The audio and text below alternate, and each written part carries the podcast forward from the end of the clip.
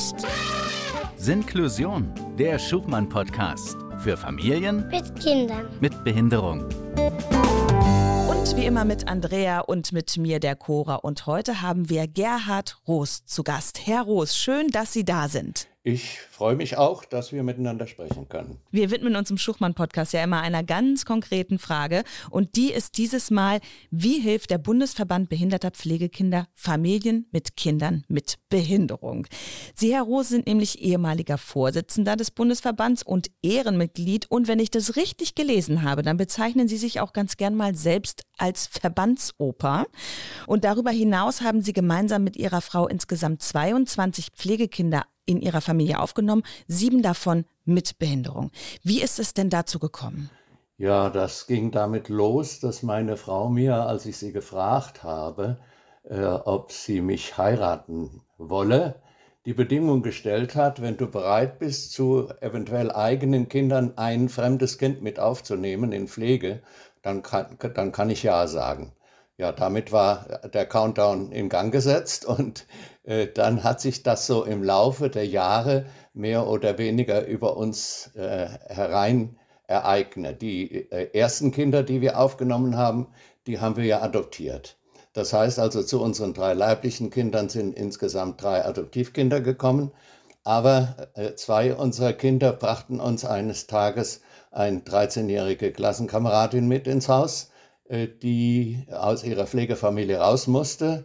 Und die Kinder haben uns dazu genötigt, dieses Mädchen aufzunehmen. Und das haben wir dann auch gemacht. Und damit ist dann wirklich die Sache auch mit Pflegekindern ins Rollen gekommen. Und wenn man da einmal drin ist, dann äh, gibt es keine großen Fragen mehr, sondern können wir oder können wir nicht. Alles andere ist unwichtig. Mhm. Vielleicht hören uns Eltern zu, die am Anschlag sind, das Gefühl haben, ähm, vielleicht wäre mein Kind tatsächlich auch in einer anderen Familie besser aufgehoben, mein Kind mit Behinderung, weil ich kann es einfach irgendwie nicht mehr. Und die fragen sich dann vielleicht auch, naja, warum kriegen das denn solche Familien wie Sie dann auch gleich noch mit sieben Kindern mit Behinderungen hin? Und warum kriege ich das mit meinem vielleicht einen Kind nicht hin? Ich bin noch Vater oder Mutter und mir müsste das doch eigentlich gelingen. Sie sagen aber, naja, es ist für Pflegefamilien tatsächlich doch auch ein bisschen leichter, mit Kindern mit Behinderung umzugehen. Ne? Das ist eine sehr schwierige Fragestellung, weil erstens spielt zwischen ja, diesen Belastungsfähigkeiten verschiedener Eltern äh, spielt natürlich eine Rolle, wie sind diese Eltern aufgewachsen? Was haben die als Kinder und Jugendliche gelernt, um Belastungen auszuhalten? Und man weiß es ja auch aus dem Berufsleben, die Belastbarkeit von Kolleginnen und Kollegen ist bei weitem nicht gleich. Der eine macht was mit dem kleinen Finger und der andere braucht beide Hände. Und äh, so ist das eben in Fragen der äh, Familienführung und der Kindererziehung auch. Und kein Mensch muss ein schlechtes Gewissen dafür haben, äh, dass er das nicht hinkriegt, was eben bei uns Pflegefamilien gelingt, sondern kann ich, dann ist es gut, kann ich nicht, dann muss ich eben sehen, dass ich einen Ausweg finde. Und äh, deswegen denke ich, ähm, ja, äh, ist es für eine äh, Geburtsfamilie, wie wir sagen, oder Herkunftsfamilie, ist es eine ganz wichtige Erkenntnis, kann ich oder kann ich nicht? Mhm. Bin ich in der Lage, die Besonderheit eines behinderten Kindes äh, zu stemmen oder fühle ich mich damit überfordert oder ähm, lehne ich das aus bestimmten Gründen ab, die ich vielleicht im Abgrund meines Lebens, äh, in meiner Seele habe, die ich aber gar nicht beurteilen kann. Und dann muss ich eben einen Schritt machen, nämlich zum Jugendamt gehen und muss um Hilfe bitten. Ja, da sind wir schon mitten im Thema drin. Da können wir vielleicht dann direkt auf, auf, den Bundesverband eingehen. Sie sind ja als Bundesverband Ansprechpartner für äh, Menschen, die ein behindertes Kind aufnehmen möchten und für solche, die eine Pflegefamilie für ein behindertes Kind auch suchen und haben darüber ja schon sehr, sehr viele Kinder auch vermittelt. Können Sie einmal kurz sagen, wie läuft denn so eine Vermittlung ab, wenn ich jetzt ähm, mit dem Jugendamt Kontakt aufgenommen habe? Wie kommt es dann zu Ihnen? Wo schalten Sie sich ein?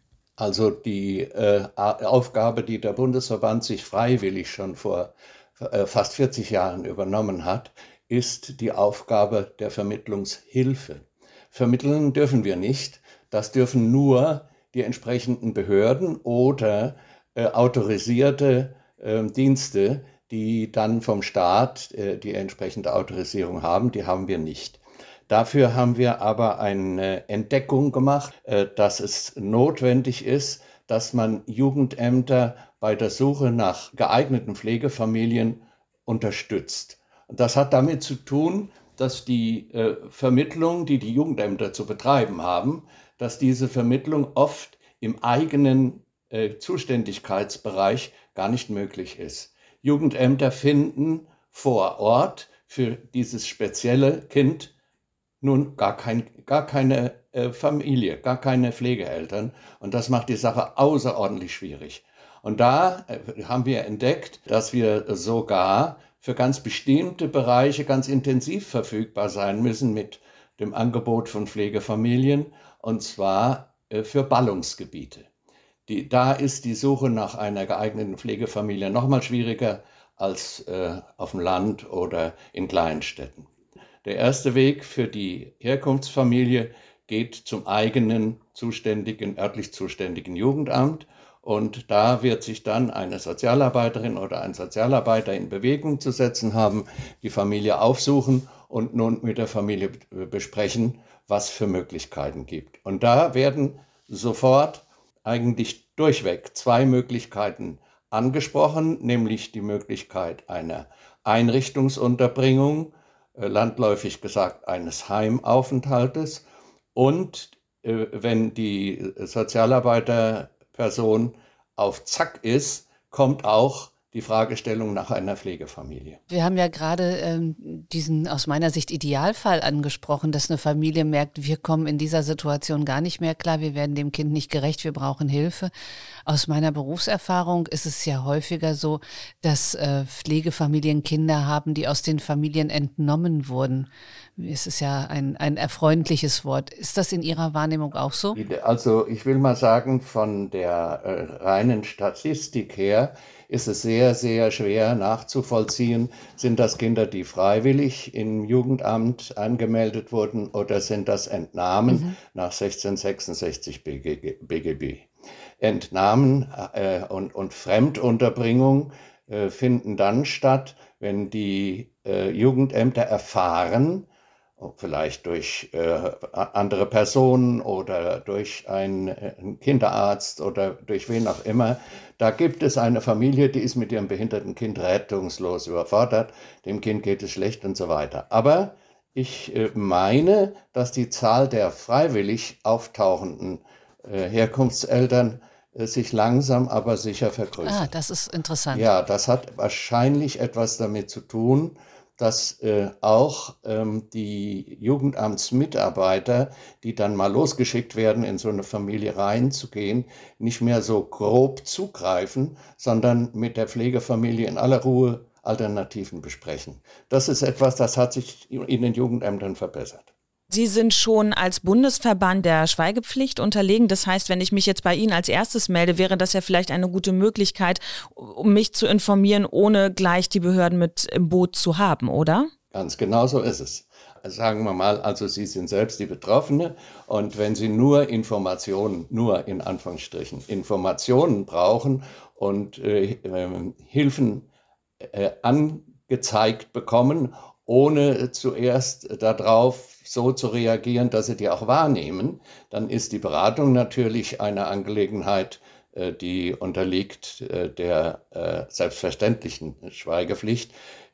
Unsere beiden Mitarbeiterinnen im Geschäftsstellenbüro in Papenburg und auch der Herr Garlik als Projektleiter, die sind also alle drei selbstverständlich darauf eingerichtet. Und dann haben wir ja ein riesiges Netz an Ansprechpartnern für ganz spezielle Behinderungen. Das heißt also, die Geschäftsstelle wird zuerst, wenn es sich herausstellt, dass es eigentlich eher um ein bisschen Hilflosigkeit geht als um die Notwendigkeit einer Fremdunterbringung, wird äh, zu diesen Fachberatern äh, verweisen. Da gibt es eine Fachberaterin für Blindheit und Sehbehinderung und eine für Intensivpflegekinder. Ich nenne nur ein paar Beispiele.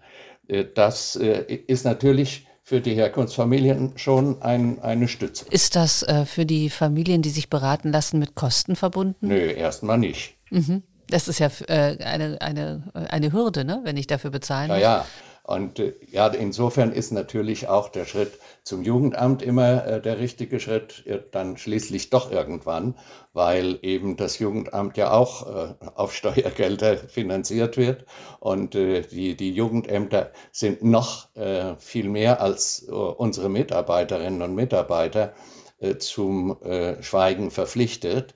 Also die haben wirklich die, die gesetzliche Pflicht, äh, nach draußen den Mund zu halten. Ich habe noch eine dringende Frage, die Eltern sich, glaube ich, stellen, wenn sie ähm, mit dem Gedanken spielen, tatsächlich ihr Kind in eine Pflegefamilie zu geben.